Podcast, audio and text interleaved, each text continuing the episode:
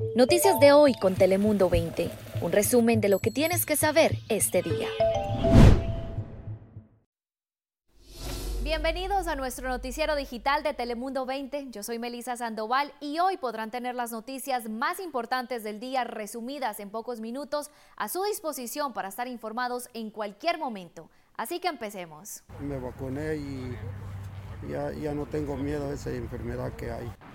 Lucio García López fue uno de los primeros campesinos de nuestra región en vacunarse esta mañana en Carlsbad durante un evento en el cual participó el presidente de la Junta de Supervisores del condado, Nathan Fletcher, junto al Departamento de Bomberos. Ellos observaron cómo repartían la vacuna a estos trabajadores esenciales. En los próximos días, el Departamento de Bomberos irá a distintos lugares para vacunar a los trabajadores y regresará nuevamente cuatro semanas después para administrar la segunda dosis. Además, a pesar de la escasez de la vacuna, hoy cientos de profesores y personal educativo tuvieron la oportunidad de ser inmunizados. Esto gracias a que el condado está reservando el 20% del suministro específicamente para esta población. Largas filas se registraron esta mañana en el centro de vacunación de Chulavista y Grossmont, donde se abrieron 1.500 citas para los educadores. Los primeros en recibir la dosis serán aquellos maestros que trabajan en los vecindarios de alto riesgo de contagios.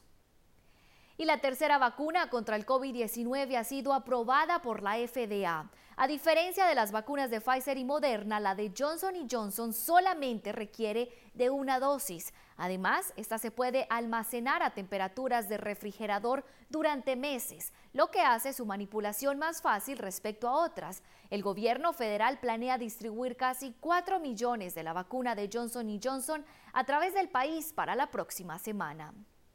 Y hoy el amado maestro de la preparatoria Cathedral Catholic fue conmemorado por decenas de familiares, amigos y estudiantes. Siempre quería ayudar a sus estudiantes en cada manera posible. Cada uno de sus estudiantes era importante para él, era como un hijo para todos los estudiantes eran como un hijo para él, era un maestro muy cercano para mí con quien yo conecté siendo una estudiante mexicana. Yo pude conectar mucho con él sobre como mi. Muchos de sus estudiantes dijeron que era un maestro increíblemente apasionado, ya sea fuera del salón o en clase o también en el campo. Por su parte, el sospechoso del homicidio de Fierro comparecerá ante el tribunal en marzo. Recordemos que Mario Ferrio Fierro falleció a principios de este mes luego de recibir un disparo en las afueras de su casa en North Park. Bueno, y ahora para escuchar las condiciones climáticas de este bello domingo, pasemos con mi compañera Daniela Guichiné. Hola Melissa, buenos días. 28 de febrero, ya el último día del mes y será un domingo bastante seco, además con alto riesgo de incendios en todo lo que es la región San Diego, Tijuana, incluso más hacia el norte, también en los condados de Riverside, en Orange y en San Bernardino y también hacia el sur en buena parte de Baja California y es que la condición Santana va a permanecer con nosotros hasta el día lunes. En cuanto a las temperaturas, hoy van a estar un poquito más elevadas que ayer, llegando hasta 71 grados, esto en el centro de la ciudad y también en el interior. En solo 46 se van a quedar en la zona de las montañas y hasta 63 estará llegando el mercurio en la zona de los desiertos. Pero bueno, acuérdense de ese dicho que dice febrero loco y marzo otro poco y es que después de hoy estar cerrando el mes de febrero con humedad relativa de alrededor de solo el 10% en buena parte de nuestra región, ya tan pronto como este martes 2 de marzo por la noche las lluvias podrían estar de regreso aquí en San Diego para quedarse también durante el día miércoles. Hasta este momento la probabilidad de esto es de un 50% y se espera sean solo lluvias ligeras. Pasen un feliz día. Ahora pasamos con Ricardo que nos tiene más información. Muchísimas gracias Daniela y bonito domingo para todos. Ahora comencemos con buenas noticias y es que los trabajadores de las agencias policíacas ya califican para recibir la tan esperada vacuna. Sin embargo, un portavoz del Departamento de la Policía de San Diego nos aseguró que están trabajando con el condado para comenzar el proceso a partir del lunes. Las vacunas de los agentes de la ley serán suministradas por Script Health directamente. Mientras que el sábado miles de mascarillas en diferentes ubicaciones del norte de condado fueron distribuidas. La organización sin fines de lucro llamada MAC repartió cubrebocas KN95 a las familias hispanas más necesitadas. Estuvieron en Carlsbad toda la mañana y la coalición espera tener más reparticiones como estas en lugares como Oceanside, Fallbrook y Escondido, entre otras. Para más información puede visitar la página web macproject.org. Y bueno, esto es todo por mi parte. Regresamos con mi compañera Melissa Sandoval, quien nos tiene más. Muchísimas gracias Ricardo por ese informe.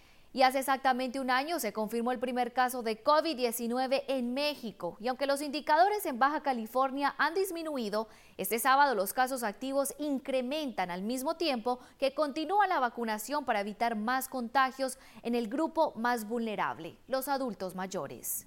Están llegando cada tres, cada cuatro días vacuna Baja California, nos llegan entre 14 eh, y 20 mil vacunas. Esa vacuna va a ser específicamente utilizada para vacunar, terminar y cerrar lo que es eh, Maniadero y empezar con Ensenada. Eh, en cuanto terminemos y cerremos esas comunidades que estamos vacunando activamente, nos vamos a enfocar sobre Mexicali y Tijuana y Rosarito. El delegado único del gobierno federal dio a conocer que con la llegada de las vacunas y las próximas remesas que ya se tienen contempladas para Baja California para el mes de abril, se espera concluir con la vacunación de cerca de 370 mil adultos mayores en los diferentes municipios de la entidad y un menor y su padre fueron atacados a balazos en Tijuana mientras viajaban en un auto sobre la calle Regimio. El tiroteo sucedió este viernes en horas de la madrugada, cuando según testigos observaron que un vehículo tipo pickup realizó detonaciones, dejando al padre sin vida y al menor de edad herido. La Secretaría de Seguridad y Protección Ciudadana Municipal informó que el hombre no era policía auxiliar como se circulaba en otras informaciones. Y el paquete de rescate económico de casi 2 mil millones de dólares ahora depende del Senado. Esto después de que la Cámara de Representantes lo aprobara esta madrugada. El plan de estímulo del presidente Joe Biden incluye cheques de 1.400 dólares y asistencia de desempleo.